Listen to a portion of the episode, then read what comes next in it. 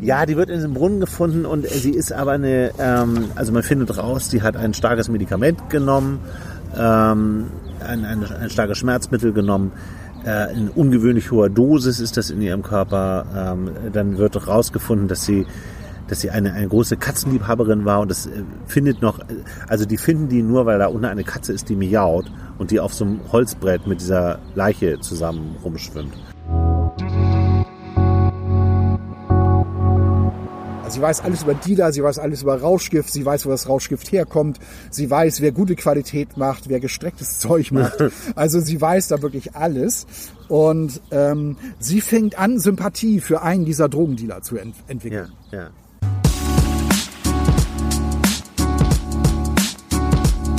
Hallo, ihr seid beim Podcast Zweimann-Buch.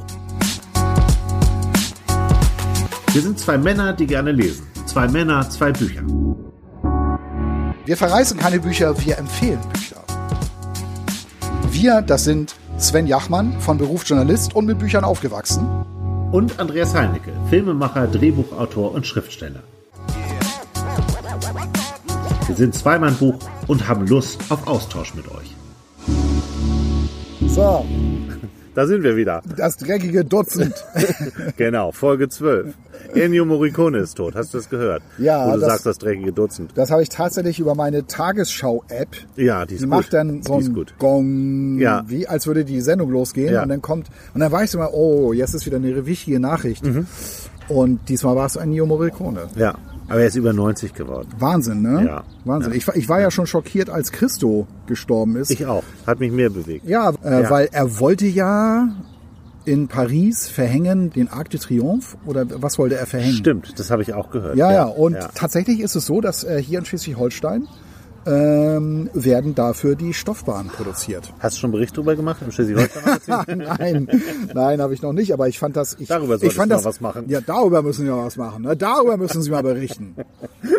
Nee, aber äh, das Schleswig-Holstein-Magazin ähm, hat ja auch darüber berichtet. Ja. Äh, war ja auch bei denen, die das produzieren. Und da waren Ja. sie so richtig voller Tatendrang. Und Christo, obwohl er gar nicht da war, war sehr präsent. Da lebte er auch noch. ja. Und da habe ich gedacht, wow, ey, dass das hier, dass hier die Ist Stoff- interessant. Ja. ja, ja finde ich auch. Es ist wirklich immer wieder interessant, was aus, alles aus Schleswig-Holstein Ja, kommt. Nicht Wahnsinn. Mhm. nur Bier und Segelschiffe. Wir sagen jetzt mal schnell, um welche Bücher es heute geht. Ja, Nicht, sonst verquatschen wir uns wieder. Ja, natürlich. Also, heute geht es um folgende Bücher. Ich habe mitgebracht Die Alte, hatte ich ja schon mal angekündigt, hab's dann aber wieder rausgeschnitten, weil ich mir unsicher war. Ob ich, ja, ich habe es wieder rausgeschnitten, weil ich mir unsicher war, ob ich das bis dahin auch wirklich schaffe, weil ich wollte ja nicht so viel. Also, ich habe mitgebracht Die Alte. Ich weiß nicht, es ist eine Französin. Sie heißt bestimmt nicht Hannelore, auch wenn es so geschrieben ist. Ich würde mal sagen Anne-Laure. Ja, genau. Wird sie wahrscheinlich ausgesprochen. Dann Carré.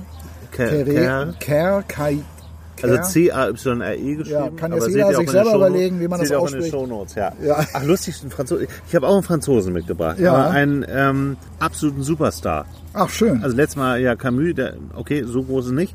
Aber ich habe das neue Martin Walker gelesen. Platz 1 in der, in der Spiegel-Bestsellerliste, jedes Buch in den Top 10. Ein absoluter Superstar der Krimiszene. Und ich glaube, da sollten wir mal drüber reden. Und welcher Verlag? Ja, okay, Diogenes. Ja. Danke, Diogenes, dass ihr uns immer verbessert übrigens auf der Facebook-Seite. Ja, vielen Dank. Genau, wir wirklich. wissen jetzt endlich, wie Philippe ausgesprochen wird. Ja, und Gion. Gion Versucht es mal mit Gion, haben sie geschrieben. haben Sie geschrieben. Vielen, vielen Dank. Das, fand, das fanden wir, haben, wir- haben wir uns sehr drüber gefreut. Jetzt könnt ihr heute Martin Walker verbessern. Aber der Schotte, den spricht man so, das weiß ich genau. Ich habe ihn auch schon mal getroffen. übrigens. Ja, was ist das für ein Typ? Das ist ein wahnsinnig netter Typ, der, dem man so, dessen Charme man so erliegt. So. Der spricht Deutsch auch, der Ach kommt, was, ja, echt jetzt? ja. Das wusste ich nicht. Der wird sogar im Herbst in der, in der Talkshow auftreten. Der, so gut spricht der Deutsch, dass Ach. der das alles wunderbar Aber wo, woher, woher spricht er denn so gut Deutsch? Das gibt's ja gar nicht. Ja, der ist ja ein hochgebildeter Mann. Er ist ein Historiker, ähm, er ist Journalist, er hat für den Guardian gearbeitet äh, lange in England. Der ist auch in Amerika in so einem Think Tank. Worüber finken die denn so? Ja, das ist eine gute Frage. Das weiß ich eigentlich gar nicht so genau. Ich finde das, ich finde das großartig. Ich wusste nicht, dass er Deutsch spricht, äh, weil ich wollte dich auch gerade fragen, wie hast du ihn dann verstanden? Weil ich, ich hatte tatsächlich mal in einem meiner, als ich äh, Jugend, Jugendlicher war, so 16, 15, 16 war, habe ich mal alleine Urlaub gemacht ähm, in einem Club in Spanien Ja. und habe dort auch Iren kennengelernt, die ich sehr gut verstanden habe, Ja. und auch einen Schotten. Die sind und schwer zu verstehen. alter Schwede, ich habe den echt nicht verstanden. Ich, ich meine, jetzt geht's schon wieder weiter weg, ne? Aber ich hatte ja mal, ich habe ja früher auch beim Radio gearbeitet, genau wie du. Und ich hatte eine Sendung nachmittags und das war ein Sender, der hieß OK Radio, ein kleiner Sender in Hamburg, aber totaler Kult damals. Ja, habe ich gehört eine Zeit lang, als sie noch die groß, als sie nur Hits gespielt haben. Genau. Da haben die wirklich äh, das Feld von hinten aufgerollt. Ja, ja. Wahnsinn war das. Ja. Da warst Ein- du ja da. Da war, ich- da, genau, da war ich auch. Ähm, und da äh, war das so, dass manchmal Bands, also Plattenfirmen, wenn die abends in der Stadt waren, kamen die halt vorbei ins Studio und wir haben spontane Interviews mit denen gemacht. Ne? Haben gefragt, was spielt ihr denn heute Abend und super. Und so, und da kam eine Band, die hießen Texas. Also Ach, die, krass. Damals waren die ja ne, mit Summertime, das war aber lange vorher, das war von dem ersten Album. Man kannte die kaum. Ah, hier ist so eine Band, die heißt Texas, die spielen heute Abend in der großen Freiheit 36. Hast du Lust, die zu interviewen spontan? Und da habe ich gesagt, klar, schick mal rein. Ich habe vom Empfang angerufen, ja, logisch, komm mal rein. Und dann habe ich dir eine Frage Ach, so gestellt. lief das? ja. Normalerweise ist das doch mal total ja heute, durchgeplant. heute ist das so. Ja. Aber damals war das nicht so. Das waren ja keine Stars damals. Ja. Also die wurden dann kurze Zeit später, wurden die so kurzzeitig zu Stars und dann sind die auch wieder so ein bisschen verschwunden. Und dann kam die rein, äh, die Sängerin, die hieß Charlene Spitterin. Also total schöne Frau. very So Scottish. eine dunkelhaarige, Ja, ja, total schöne Frau. Ne? total schöne Frau. Ja. Die kam rein und saßen dann da und ich habe den ähm, auf mäßigem Englisch. Mein Englisch ist okay, ich kann mich verständigen, aber ich bin jetzt auch nicht besonders toll. Und ich stelle ihr halt eine Frage und sie antwortet. Und sie antwortet sehr, sehr lang. Und ich beuge mich über das, über das Pult und verstehe kein Wort von dem, was sie da sagt. Und ich habe dann versucht, mich so zu retten. Ähm, habe dann gesagt, ja, die freuen sich total. Und dann ist mir aber aufgefallen, wenn das jetzt jemand verstanden hat, du kannst jetzt auch nicht irgendwas erzählen. Und ich sage, ich glaube, das braucht man gar nicht zu übersetzen. Wir sprechen ja alle Englisch. Sehr gut. Sehr Das war gut. mir so todpeinlich. Ja, das glaube ich. Das also so glaube ein. Moment, wenn die dann anfängt zu sprechen. Aber du hättest doch sagen, die ist doch so charmant. Du hättest doch sagen können, hey, irgendwie dein schottischer Akzent. Ich verstehe gerade gar ich hatte, nichts. ich hatte das Gefühl, dass sie das verstanden hat in dem Moment, weil sie mich so angegrinst hat. Ja.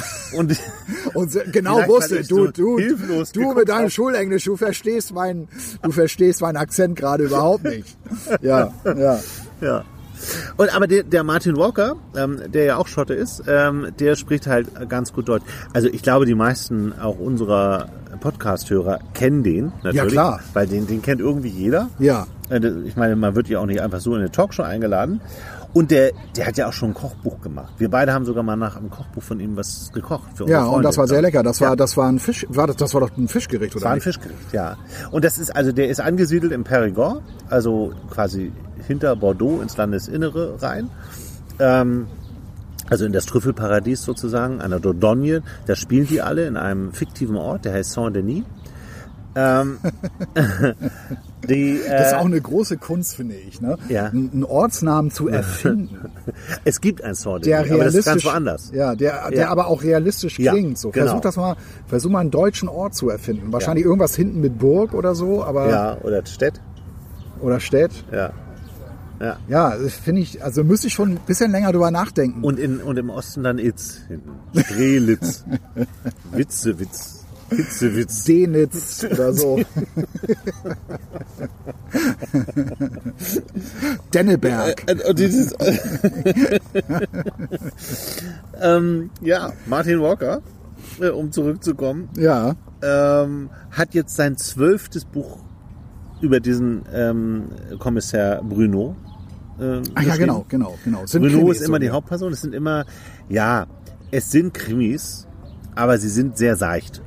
Also es geht immer ähm, auch um das ganze Dorfleben und so weiter. Und es geht mir bei diesem neuen genau wie bei allen anderen, dass ich einige Szenen echt ganz toll finde. Ich habe die fast alle gelesen. Also um, um ehrlich zu sein, habe ich sie als Hörbuch gehört. Ja. Gelesen von Johannes Steck, der das ganz toll liest. Ein ganz toller äh, Schauspieler. Der hat die alle gelesen, also auch den zwölften. Und das ist so, dass man teilweise plätschert es so ein bisschen seicht dahin, aber es ist irgendwie schön, weil da wird ja auch die Gegend beschrieben und so und ähm, aber teilweise ist es dann auch, weil der eben ein Historiker ist, der Martin Walker, geht das, hat das immer auch was mit der Geschichte von Frankreich oder mit, den, äh, mit dem Krieg, mit Algerien zu tun. Und man muss sich schon ab und zu ein bisschen auskennen und muss mal was nachgoogeln, um das, um das komplett zu erfassen. Ja, Krieg von Algerien, Krieg gegen Algerien habe ich, habe ich äh, auch überhaupt keine, keine Ahnung. Ja, ist ein. Riesenthema in, in Frankreich bis heute. Hat er Spuren hinterlassen? Auch Ja, so, ja, ja, das hat äh, tiefe Spuren hinterlassen. Ja. Ich glaube, das brauchen wir jetzt nicht alles Nee, nee, nee, nee, nee. Aber ähm, das ist, und, und er selbst, Martin Walker, muss selber mal bei der, beim, beim Militär gewesen sein. Der Bruno hat auch immer wieder so Bezüge zum Militär. Und sein Held ist in einem anderen Buch ist ein, ein, ein Kampfflieger zum Beispiel, der dann, äh, den er dann später treffen darf. Ja. Und er hatte dann so ein Poster von diesem Kampfflieger im Zimmer. Aber in diesem neuen Buch, und das ist eigentlich jetzt, das ist einfach wieder ein Krimi und der ist eigentlich wie alle. Und es kommen auch die gleichen Leute wieder vor. Es gibt immer eine Pamela, eine, eine Amerikanerin, Die da lebt jetzt. die, die, die, die da lebt und die eine Pferd hat. Und er reitet halt und ist immer bei dieser Pam und ab und zu geht er mit ihr ins Bett. Es wird aber immer dezent ab, abgeblendet, musst du dir vorstellen. Natürlich. Da wird nichts beschrieben. Ne? Es ist nur, er hat immer diese Ja, Affäre. obwohl ich das ja mal ganz cool finde. Ich finde das ja mal ganz cool, mal so richtig sehr erotisierende Sexszenen in, in, in der Literatur, fände ich mal, weiß ich nicht, finde ich mal ganz schön. Finde ich auch, aber die gibt's ja hier nicht. Weil Nee. Martin Walker ja immer aufhört vorher. aber darum geht's auch gar nicht. Es, er zeigt nur so ein bisschen, er hätte immer die Möglichkeit, nach Paris zurückzugehen und nach Paris zu gehen, macht das aber nicht, hat Kontakte zu allen möglichen Leuten Ja. und äh, hat halt so Verhältnis mit dieser, mit dieser Pamela, auch wieder in diesem Buch. Ähm, diesmal geht es um, ein, um eine junge Kunststudentin, äh, die tot aufgefunden wird in einem Brunnen, äh, wo ganz lange nicht klar ist, ob die jetzt äh, ermordet wurde oder, oder nicht, äh, ob das ein Unfall war oder ein Mord. Also die liegt dann in der Tiefe dieses Brunnens. oder? Ja, genau. Die wird, die wird auch nur durch einen Zufall gefunden. Und Martin Walker erzählt halt, dass es dieses, dieses Schloss, wo das spielt, das gibt es da wohl tatsächlich Oh, in, der, du- in der Gegend. Hast du Der Aufziehvogel gelesen von Murakami?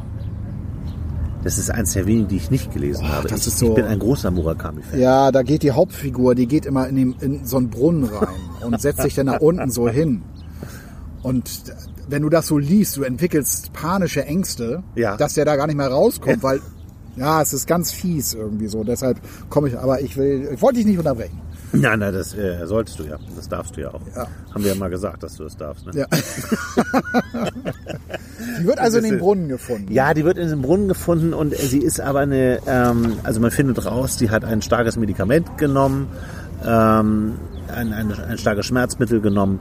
Äh, in ungewöhnlich hoher Dosis ist das in ihrem Körper. Ähm, dann wird rausgefunden, dass sie dass sie eine, eine große Katzenliebhaberin war und das äh, findet noch, äh, also die finden die nur, weil da unten eine Katze ist, die miaut und die auf so einem Holzbrett mit dieser Leiche zusammen rumschwimmt. Und dann beginnt halt äh, wieder so, so Martin Walker-mäßig halt eine Reise auch in die Geschichte von Frankreich. Es geht um, ein bisschen um die Kunstszene. Es geht um Josephine Baker, äh, eine Sängerin, die in dieser, in dieser Gegend da sehr, sehr berühmt war. Und es geht auch, und das ist das, was ich eigentlich auch unbedingt erzählen wollte. heute, Ja, ja. Weil ich nämlich extra da war. Es, ich weiß nicht, ob du, ob du die Geschichte kennst. Ja, Du bist ich, extra für diese Podcast-Folge da nochmal hinge um zu hingefahren. recherchieren. Dass ich Das finde ich ja so großartig. Das, das macht unseren Podcast auch aus, dass er wirklich sehr gut recherchiert ist. Nein, es gibt, ähm, das berühmteste in dieser Gegend sind die Höhlen von Lascaux.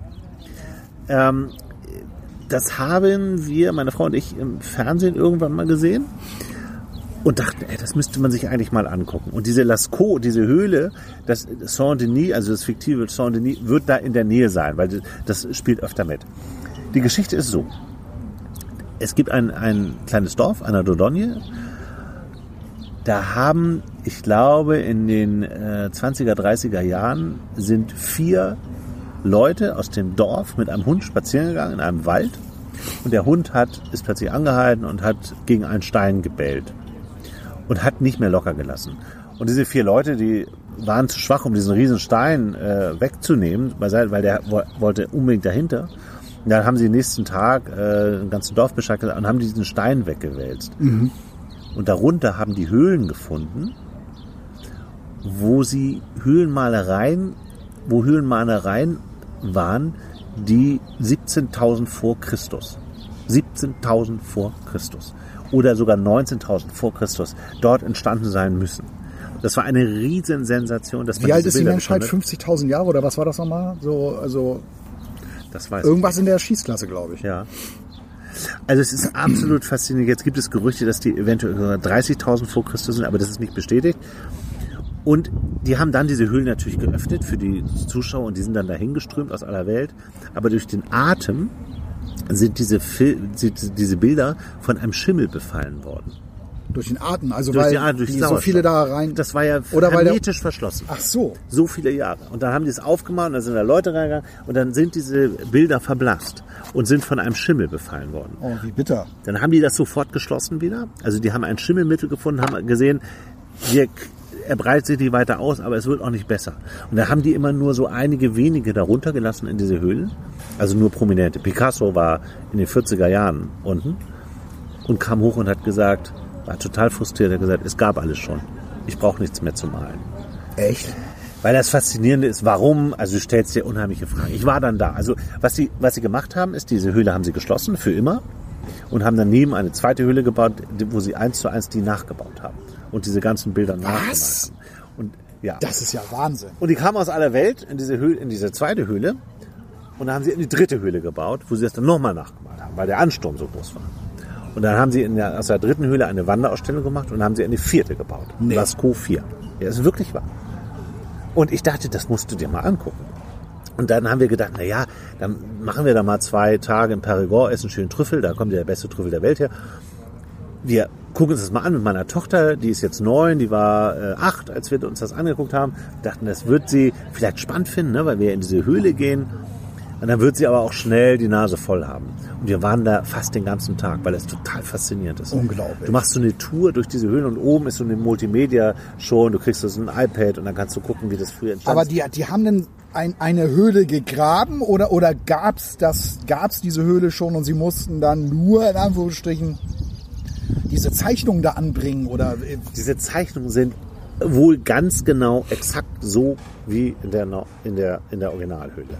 Und auch teilweise in so, in so Schluchten drin, wo man nicht weiß, wie ist das möglich, dass da unten jemand etwas hingemalt hat. Und man stellt sich natürlich, also von über Höhlenmalerei weiß man ja, dass die oft ja so, so Bisons und so äh, gemalt haben. ja, um und sich Menschen mit Speeren so drum. Genau, genau. Ja. Da ist da natürlich ganz viel drin. ja. Damit sagt man ja, die haben Und da sagt Picasso, alle schon mal gemalt. ja, genau, und das hat er ja auch gemalt. Diese Stiere mit. Ja, ich habe das irgendwie auch so ein bisschen vor mir. Ich weiß gar nicht warum. ja, genau, weil er so ein Stierkampf-Fan war, Ja. Picasso. Und ähm, ähm, abschließend muss ich noch sagen, ähm, du stellst dir natürlich die Frage, warum haben die das gemalt? Wo es eigentlich nur ums Überleben ging. Und da gab es eine Theorie, die haben die gemalt, damit, ähm, damit die, die, die Angst vor diesen Bison und vor diesen wilden Tieren, dass sie das einmal visualisieren für sich vorher. Das ist eine Variante. Da sagt diese Führerin, ja, das glauben wir aber nicht. Und es geht sogar so weit. Ja, doch, doch, doch, doch, doch. Visualisieren ist ganz wichtig. Ja. Das weiß ich. Ein Freund von mir ist, ist so, der beschäftigt sich mit diesen mentalen Sachen. Das ist ein Mentalcoach. Der macht dich also mental stärker. Und äh, der sagt auch, visualisieren ist ganz wichtig. Wobei es darum geht, als wenn du zum Beispiel ein Ziel erreichen willst. Ja. Äh, also meinetwegen, angenommen, du bist jetzt ein Tennisspieler.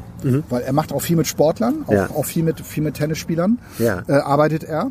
Äh, und angenommen, du willst also Wimbledon gewinnen.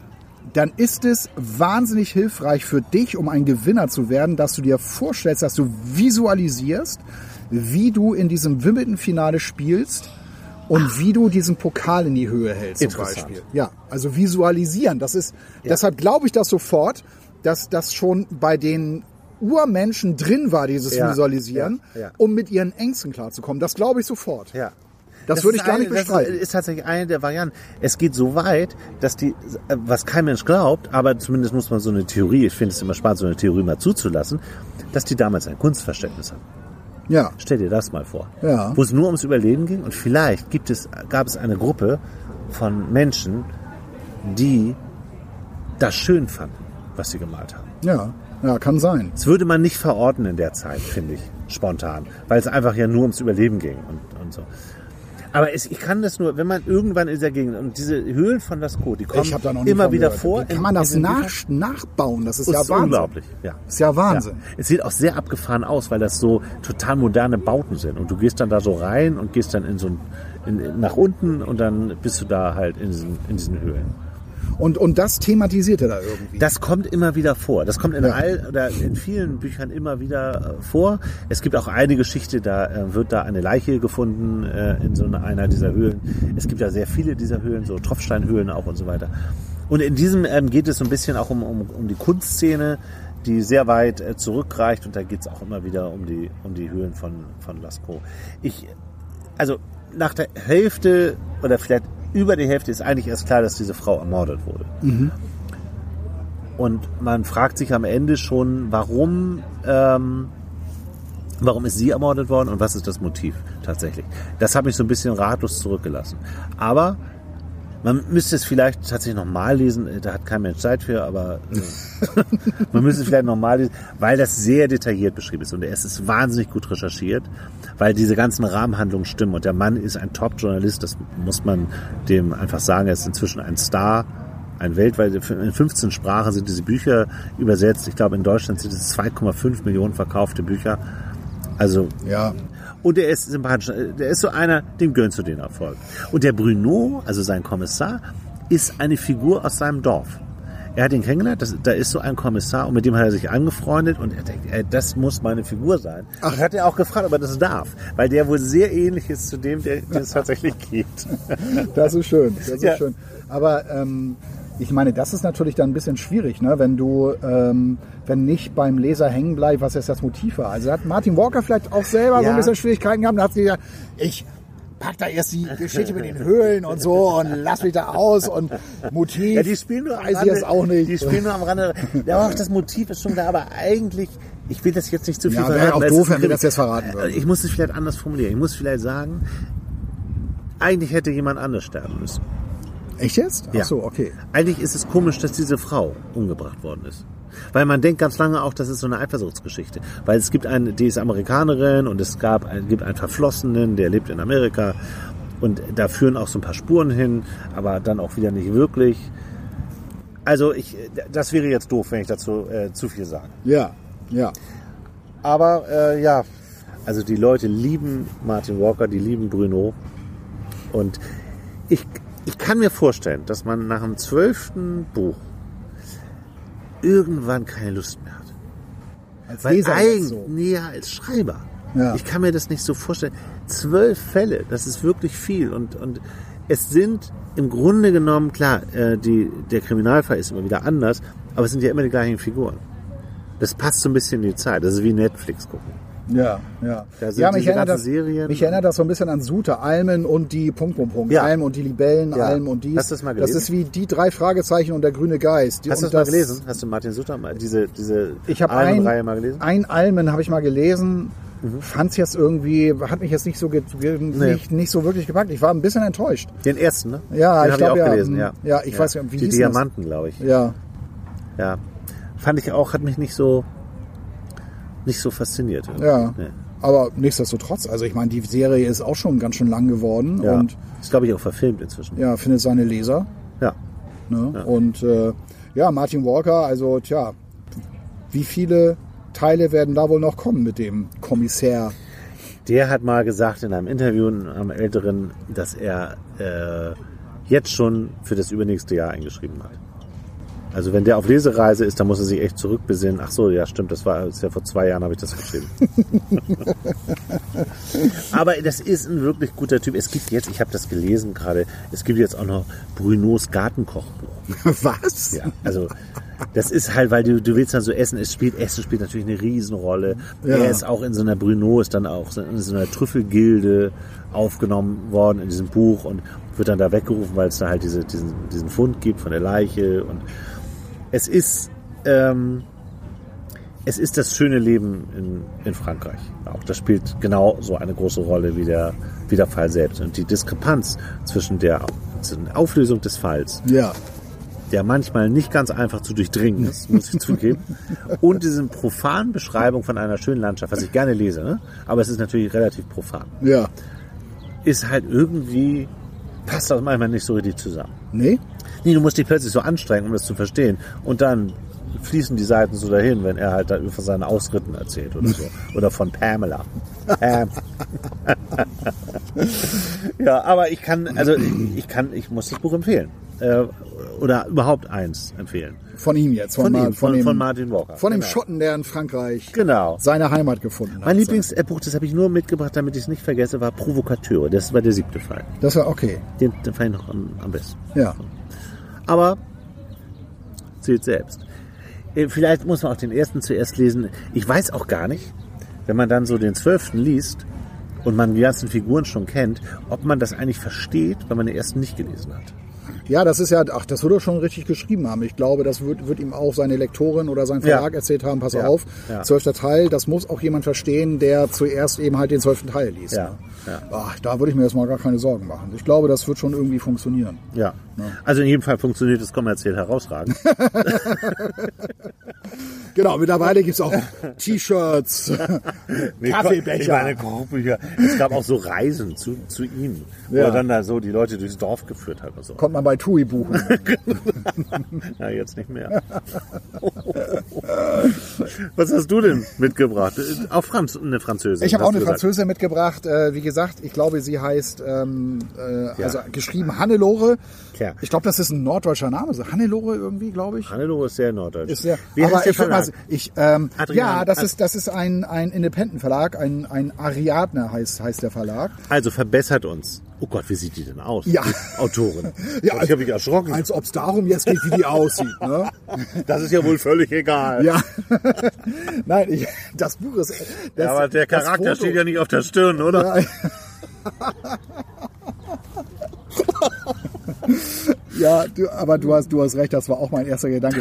Ich finde das Foto wirklich sehr unvorteilhaft. Das muss man wirklich sagen. Aber wenn sie so aussieht, sieht, sie- sieht sie halt so aus. Also man muss sie beschreiben. Also- sie sieht ein bisschen aus wie Sibylle Berg. Nee, noch krasser irgendwie. Sibylle Berg sieht auch krass aus. also Aber sie, die sie guckt, wie guckt sie denn da? Sie guckt Ja. so erschrocken ja, oder wie, wie ist so- ein, ein sehr, eine sehr hagere Frau mit langen roten Haaren und einer Brille, einer riesigen Brille. riesig ist, eine riesige runde schwarze und Brille sie sieht und sehr einen böse schwarzen, aus. Sie einen sieht schwarzen böse. Rollkragen. Sie sieht verbittert Die sieht aus. richtig böse und verbittert aus. Ja, und ja. sowas bringst du mit. Na, bin ich gespannt. Nein, du hast nicht ganz unrecht. Ich fand, ich fand das Bild auch ein bisschen ähm, schwierig. Also äh, sie, sie, sie, sie ist aber, glaube ich, eine echt interessante Frau. Steht Ja. hier alles drin. Ähm, ich könnte es jetzt einfach vorlesen. Ähm, aber sie hat schon einige Romane geschrieben und sie arbeitet als Strafverteidigerin in Paris. Das finde ich schon mal spannend. Hat mich sofort an, an Ferdinand von Schirach erinnert. Mhm. Ja. Er ist ja auch Stra hat auch tolle Bücher geschrieben. Sensationell. Hat wirklich sensationelle Absolut. Bücher geschrieben. Also, Einer der ganz großen. ja, ja, ja. Also ich habe Verbrechen gelesen von ihm. Das ist, glaube ich, Das sein erste, erstes. das erste, ich war ja. sowas von begeistert von, ja, ja. von Verbrechen. Und könnte man jetzt auch noch einen eigenen Podcast drüber machen. Ähm, können wir vielleicht ein andermal machen. Vielleicht sollte ich mal, mal eins von ihm, oder du bringst mal eins Das von ihm Neue. mit. Ja, Es gibt ja ein neues gerade wieder. ja, hat er mit jemand anders, glaube ich, geschrieben. ja, Ne? ja. Auf jeden Fall. Er hat etwas über. Corona geschrieben und über die Grundgesetze im, in der Corona-Zeit. Ach so, okay, ja, interessant. Ja, ja. ja. Auf jeden Fall äh, Annelore Kair, ne? Ka Ka könne uns Ariadne vielleicht auch mal sagen, wie man die richtig ausspricht. Ich weiß es nicht. Ich habe von der Frau noch nie etwas gehört. Mhm. Ähm, ja, hier spielen Kinder heute draußen. Hier ist ein riesengroßer Spielplatz. Ja, ähm, und die ist, äh, sitzen zu dritt auf einer Wippe und kreischen. Aber eins der Geräusche, die mich nie stören. ich bin ein Kinderfan, ich finde das alles okay. Ähm, und sie hat, äh, sie hat also diesen Roman geschrieben. Äh, sie ist ein paar Jahre älter als wir ähm, und hat, äh, hat für diesen Roman auch einige Preise bekommen. Aber sie sieht viel jünger aus als wir. Das kann man wirklich so sehen. Und äh, dieses Buch, und da bin ich schon sehr, sehr, sehr gespannt, ähm, äh, ist verfilmt worden oder wird verfilmt. Sie hat das Drehbuch auch dazu geschrieben. Ist immer, ich weiß nicht, ist, ist, ob, das ein, ob das ein Vorteil ist, wenn die Romanautorin auch das Drehbuch schreibt, aber ist vielleicht gar nicht so schlecht. Ich glaube, das ist auch oft eine rechtliche Sache. Dass Ach so. die Autoren äh, im Zweifel, dass es mal verfilmt wird, dass sie die Rechte mitbehalten und dann schreiben sie halt mit am Drehbuch. Ja, aber ich weiß nicht, ob Brad Easton Ellis für American Psycho, ich komme da gerade drauf, weil Ja. ich von ihm auch gerade ein Buch gelesen habe. Ach ja, welches äh, Weiß heißt das. Ist, klingt- ist kein Roman, aber ähm, ist im nächsten Podcast. Ist, Okay, oh, ja, da freue ist, ich mich drauf. Ja, ist geil. Über Brad Easton Ellis können wir hier ticken. Ja, Aber da müssen wir sagen, die Folge ist ab 18. Und der, der hat, glaube ich, ich nicht, mal. der hat, glaube ich, nicht das Drehbuch geschrieben, zu, aber das weiß ich jetzt nicht hundertprozentig sicher. Weiß ich nicht. Ich hab den Film gesehen Er ich hat ja sehr auch. viel in diesem Buch, schreibt er sehr viel über Amer- American Psycho. Ja. Und da hat er nicht erwähnt, dass er auch das Drehbuch geschrieben hat. Bin ich mir, weiß ich jetzt nicht. Das finden wir raus bis zum nächsten Mal und ähm, freu, äh, da freue ich mich drauf, Ja. dass du das machst. Ja. Ähm, auf jeden Fall hat sie auch das Drehbuch geschrieben mit, mit verfilmt mit Isabelle Huppert, Huppert, Ja, Huppert, ja, Huppert. Huppert, äh, wird es verfilmt. Ähm, und die Geschichte ist äh, wirklich klasse. Ich, ich habe es ja, ähm, ich habe es in einem Katalog gelesen, habe sofort gedacht, das muss ich haben, das Buch.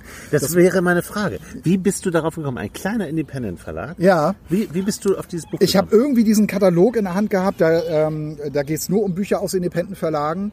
Ich aber weiß gar nicht mehr, das wo ich ja den toll. her hatte. Ja. Weiß ich gar nicht mehr. Und äh, da wurde dieses Buch beschrieben und ich habe sofort gedacht, geil, muss ich lesen. Ja. Weil das ist eine typische Netflix-Geschichte, finde Mhm. ich. Weil Netflix hat sehr oft diese Geschichten gemacht, äh, wo es um Drogen geht, wo es um, Leu wo es um Leute geht, die eigentlich vorher gar nicht aus dem Milieu kommen und Ja. plötzlich mit Drogen irgendwie rumhantieren. Breaking Bad. Ja, Breaking Bad zum Beispiel. Das ist, das ist auch hier die Geschichte. Also hier geht es ähm, um, eine, um eine Frau, um eine Übersetzerin, die, Mhm. die am Gericht arbeitet. Und ähm, sie ist, äh, sie hat den Doktor in arabischen Sprachen, spricht sehr viele Dialekte, da gibt's unzählige Dialekte und sie spricht diese Sprache halt sehr, sehr, sehr gut. Ja. Und sie ist Übersetzerin, macht dort auch Karriere am Gericht, weil sie halt so gut ist. Ähm, und übersetzt also Telefongespräche. Also die hören halt Leute ab, meistens Drogendealer oder hier geht's halt eben um Drogendealer, die abgehört werden. Und sie muss halt diese Abhörprotokolle anfertigen. Das klingt super. Ja, das ist total Ja, genial. Und sie weiß deshalb alles über Dealer. Sie weiß alles über Dealer, sie weiß alles über Rauschgift, sie weiß, wo das Rauschgift herkommt, sie weiß, wer gute Qualität macht, wer gestrecktes Zeug macht. Also sie weiß da wirklich alles. Und ähm, sie fängt an, Sympathie für einen dieser Drogendealer zu ent entwickeln. Ja, ja. Ähm, deshalb gerät sie in diese Schiene rein, weil sie mag den, weil er erstens macht er Top-Qualität. Sie macht, er macht so eine gute Qualität, dass sich halb Paris äh, fragt, was ist das für ein Zeug? Das ist ja sensationell. und und, ähm, und er macht das alles so in Eigenregie. Also er stellt das her. Er kommt aus Algerien, Ja. äh, nee, aus Marokko kommt er. Und über einen befreundeten Zöllner schleust er das Zeug nach Frankreich. Ähm, er, er, Und das hört sie raus. Aus das hört sie alles so raus, Mhm. das hört ja. sie alles so raus. Also sie weiß ganz genau, äh, wie die halt so, wie die halt so arbeiten Ja. und auch mit doppeltem Boden im LKW und so weiter. Und so kommt das Zeug eben halt nach Frankreich, nach Paris Ja. direkt. Ne?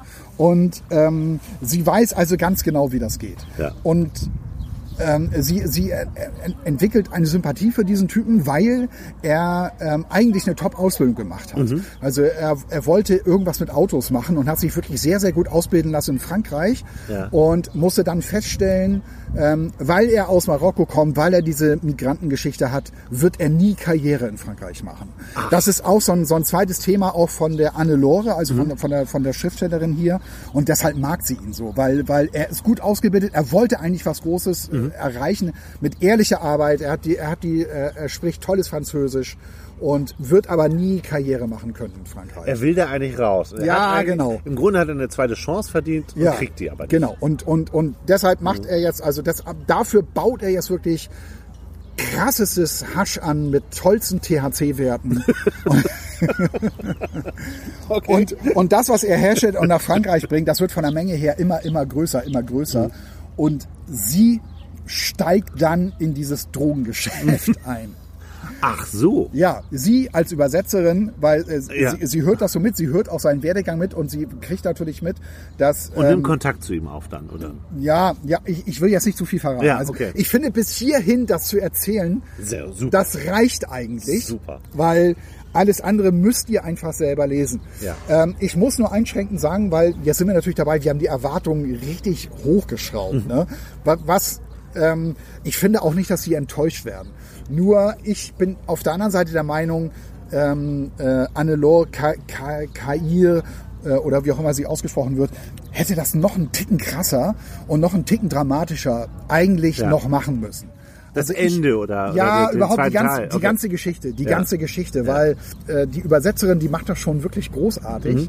wie die sich dann, dann auch in diesen Kreisen bewegt, weil, weil sie spricht halt dieses Arabisch, sie, ähm, sie kann diese Typen genau einschätzen, weil sie die vom Telefon her schon kennt Ja. und sie kann, sie kennt die Mechanismen einfach, wie Ja. das funktioniert, wie Dealen funktioniert, das weiß sie von diesen Telefongesprächen. Ne? Super. Und, und sie, und sie, und sie äh, kann das deshalb total toll umsetzen. Nur ich hatte, ich hatte gedacht, das wird irgendwie noch krasser. Also Ja. äh, das Abenteuer, in das sie sich begibt, das wird noch heikler irgendwie. Mhm. Hatte, hatte ich so gehofft. Nur dafür ist der Band auch ein bisschen zu dünn. Wie viele Das sind, hat es? das sind ja nicht mal 200, das sind ein Ticken über 200 Seiten. Ja. Es sind nur deshalb über 200 Seiten, weil hier ähm, hinten noch so ein paar Begriffe erklärt werden oder so historische Sachen. Hier geht's auch so ein bisschen auch um den, um, um, äh, um diese, um diese äh, äh, französische, spezielle französische Geschichte. Hier werden auch so ein paar Begriffe noch so erklärt. Ähm, letztlich hat die Geschichte 193 Seiten, also gar Ja, nicht mal okay, so viel. relativ kurzes Aber da ist ja ein schönes kurzes Buch. Also für für ich glaube für unsere Hörer, die auch einen einen Job nebenbei haben, die Familie nebenbei haben, die können glaube ich gar nicht so viel dicke Bücher lesen. Für Ja. die ist das ideal Ja. und die sollten das unbedingt lesen. Ich habe das wahnsinnig gerne gelesen, aber da ist so viel Potenzial drin. Normalerweise, ich glaube, ein anderer Schriftsteller Hätte der- noch mehr draus gemacht. Ja, der hätte noch mehr draus gemacht. Der hätte einfach, der hätte die noch viel krasser da Ja. einsinken lassen. Ja. Und ich glaube, die hätte noch viel mehr die hätte noch viel mehr so Bedrohungen irgendwie Ja. erlebt wahrscheinlich. Ja, Ne? ja. Aber sie macht das wirklich super. Also, das Also es klingt sehr, sehr gut. Ich finde es toll, dass du so ein, so ein Buch aus dem Independent Verlag vorgestellt hast. ja, Kannst- ja, ich hatte, ähm, also durch Zufall, wie gesagt, ich hatte diesen Katalog in der Hand und ähm, Hast du das denn bestellt? Wie bist du vorgegangen? Bist du in den Buchladen gegangen und hast es bestellt? Ja, ich hatte tatsächlich, ähm, ich, ich hatte äh, eine Mail geschrieben wieder an, an, an meine Lieblingsbuchhandlung Mhm. Und äh, meinte, hier, das Buch hätte ich gerne. Und sie hatten es tatsächlich da liegen. Ach. Sie, sie haben mir sofort geschrieben, Spannend. ja, das Buch haben wir, Ja. können, sie, äh, können Sie sofort abholen. Super. Und äh, da, das hat mich natürlich riesig gefreut, weil ähm, das Buch da zu haben. Was ich ja. total spannend finde, ist diese Übersetzungsgeschichte, von der du da erzählt hast. Dass man das da dadurch so rein. Ich habe mal ein Buch gelesen von so einem, ein, eine, glaube ich, auch ein Bestseller, 90er Jahre, Javier Marias, Mein Herz so weiß. Ja, Kennst du das? nee, nee. Das hat Ranitzky damals so, so wahnsinnig gelobt im damaligen literarischen Quartett.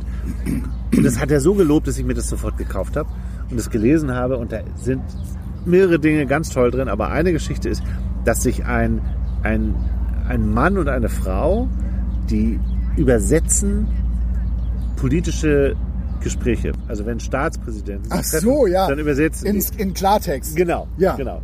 Und die hören aber auf, also erstmal ist das, was sie da reden, völliger Quatsch, sagen die beiden. Und die übersetzen einfach was anderes. Das macht sie hier auch und so ein bisschen. Aber also sie übersetzt das dann auch, weil sie empfindet teilweise auch gegenüber dem Richter so richtige Abscheu. Ne? Ja. Weil es gibt so Richter, die gehen, die sind wirklich sehr, sehr arrogant auch zu diesen Menschen teilweise, die da Ja. vor Gericht sind. Und je nachdem, wie der Richter so drauf ist, so übersetzt sie dann auch. Das ist auch so ganz lustig. Aber die lernen sich darüber kennen und die fangen sogar an zu flirten während dieser Übersetzung. Also es ist Ja. auch ein, ein großartiges Buch. Ja. Ähm, ja, irgendwann 90er. Javier Marias hat sehr viel geschrieben, aber mein Herz so weiß, fand ich grandios damals. Ja, ja. Äh, hat mich jetzt ein bisschen äh, so daran erinnert. Aber ich finde, das klingt toll. Die alte. Und wieso heißt das die alte? Die alte heißt, weil sie eben halt, die Übersetzerin, ähm, die ist halt wesentlich älter als diese Dealer. Ne? Das sind meistens Ach junge so. Männer. Sie Ja. beschreibt sie auch so geil, weil ähm, sie hat auch mit anderen Typen zu tun. Das sind so richtige Vollproleten, ne? die am dicken Auto stehen, tätowiert sind und, und so einen auf Gangster-Rap machen und so weiter. Und das, das, ähm, das antiz- antizipiert sie ganz gut. Und äh, also wie gesagt, also wie diese Übersetzerin plötzlich zur, zur Dealerin wird und, und wie sie halt mit den Leuten umgeht, das ist einfach, einfach echt richtig, äh, richtig klasse gemacht. Ja. Und, also ähm, unbedingt Empfehlung. Ja, und, und ich glaube, ich, ich, wenn ich das richtig in Erinnerung habe, wie es zu dem Namen kommt, die alte, weil sie die, Telef die Telefongespräche, die bekommt sie ja wieder und dann stellt sie fest, dass über sie geredet wird. Hast du, hast du nochmal Kontakt mit der Alten aufgenommen oder irgendwie so? Und daher kommt das. Und dann dachte sie, aha, dann bin ich also die Alte. Ja, alles klar. Super. Ja, das Ja. ist das ähm, hat mir wirklich großen Spaß gemacht zu lesen und ähm, da hätte ich nichts dagegen gehabt, wenn das über über 500 Seiten gegangen Ja, wäre. Auch, ne? okay. Ne, aber dann Liest hätte sie noch mehr noch mehr Abenteuer erleben müssen dadurch. Ja. So, mit, so, ja. Und noch eine Beziehung vielleicht haben müssen. Zu, ja, zu- genau, genau, genau. Hat sie auch. Erfährt man denn was über sie privat auch Ja, erfährt man. Äh, Das kam mir zuerst so ein bisschen unlogisch vor, weil ähm, sie hat zwei Töchter, äh, Ja. die mittlerweile erwachsen sind und sie beschreibt so ein bisschen, wie sie die erzogen hat. Und sie, sie war so sehr dahinterher, dass die Töchter wirklich einen guten Schulabschluss machen Mhm. und dass aus denen auch was wird. Und sie war deshalb sehr, sehr, sehr streng. Ja. Also ähm, die Alte ist auch zu den Töchtern so die Alte. Also würde mich nicht wundern, wenn die Töchter auch nicht Mama, Maman zu ihr sagen, Sondern würden, die Alte. sondern die Alte. Und sie sagt auch, wir haben nicht das beste Verhältnis, aber sie liebt ihre Mhm. Töchter einfach. Und deshalb kauft sie für ihre Töchter auch zwei Wohnungen. Also jede Tochter sollte eine Wohnung haben. Und ich fand das zuerst ein bisschen unlogisch. Ich dachte, hä, wieso, wieso, wieso reißt die äh, sich für ihre Töchter, die ihr eigentlich wo man zu, zuerst das Gefühl hatte, die Töchter sind ja eigentlich relativ egal und das Verhältnis ist ja nicht das Beste. Warum äh, kauft sie da noch zwei Wohnungen? Aber dann, ich habe dann so manche Passagen nochmal gelesen, weil ich das einfach nochmal mir in Erinnerung rufen wollte. Und da steht ganz klar, sie liebt ihre Töchter einfach. Das ist so diese Mutterliebe, diese instinktive Mutterliebe, die ist halt da. Ja. Und die, ihre Töchter sollen es halt auch gut haben. Und deshalb äh, ähm, kauft sie für die noch irgendwie zwei Wohnungen und so. Ja, Ja, okay. ja das erfährt man da also auch. Ja, ja, klar. Auch, es gibt noch ein spezielles Verhältnis auch zu ihrer Mutter selber. Mhm. Das ist hier auch Thema. Geht, geht auch so ein bisschen äh, um äh, Pflegeheim. Nicht so ganz intensiv. Ihre Mutter ist im Pflegeheim. Das ist auch so ein bisschen das, das Motiv, weil so ist das auch, glaube ich, in diesen Netflix-Serien. Man braucht halt ein edl, edles Motiv oder Ja. na, jemand ist in Not und Ja. deshalb ja, macht er ja, Intro. wie bei Breaking Bad, Ja, wo genau. er erfährt, er hat Krebs Ja. und will seine Familie versorgen und noch Geld ranholen, wenn er tot ist, dass die gut, gut klarkommen. Genau, ne? genau. Und hier, er und ja. hier ist das so, die, die, die Pflegekosten, die, die ähm, fressen sie auf nahezu. Ja, ne? ja. Und deshalb braucht sie Kohle. Und äh, hier hat sie halt, halt eine Chance. Und ähm, das Klingt ist, super. Ja, ja, ist echt cool. Übrigens, eine der wenigen Bücher, wo auf der Rückseite nicht versucht wird, mit einem Wort das so zu beschreiben, Sondern man ähm, versteht, worum es geht. worum es geht. Und hier hinten steht drauf, ein rotziger, amoralischer Roman. Das hat mir sehr Oh, das klingt gefallen. jetzt schon gut. Der eine Ja. schwarze Tragödie Ja. sein könnte. Super. Ein rotziger, amoralischer Roman. Das äh, Ja. hat mir auch sehr gut gefallen. Ja, Ja, toll, dass wir mal so einen Verlag hatten und äh, toll, diese, diese Autorin kennenzulernen. Ja, genau. Also finde ich auch, finde ich auch klasse. Bin schon gespannt, was von der Autorin noch alles so kommt. Ja. Und äh, da werde ich mal ein Auge drauf Ja, halten. Die behalten wir mal im Auge. Hannelore Kerr, Ja. die alte. Und Hannelore, wir behalten dich im Auge. zwei Franzosen. Und Martin Walker hatten wir heute mit Connoisseur. Ich habe den Titel nicht einmal gesagt, ne? Connoisseur. Ach ja, Connoisseur. Genau, der zwölfte Fall für Bruno, Chef de Police. Und ähm, ich glaube, das nächste Mal, du stellst einen Amerikaner nächstes Mal vor, ne? Ein Amerikaner. Ellis, ja. Brady Und ich Ellis. werde einen Österreicher vorstellen. Okay, bin ich, bin ich gespannt. Ja. Gespannt. Ja, das war's auch schon wieder. Hinterlasst, hinterlasst uns mal einen Kommentar, vor allem auch bei iTunes. Ich habe gelernt, dass das sehr wichtig ist. Bei iTunes ist wichtig. Bei iTunes ist sehr also wichtig. mach das doch jetzt bitte Ja, mal. mach das doch mal einfach. Ja, Ja. bis zum nächsten Mal. Tschüss. Tschüss.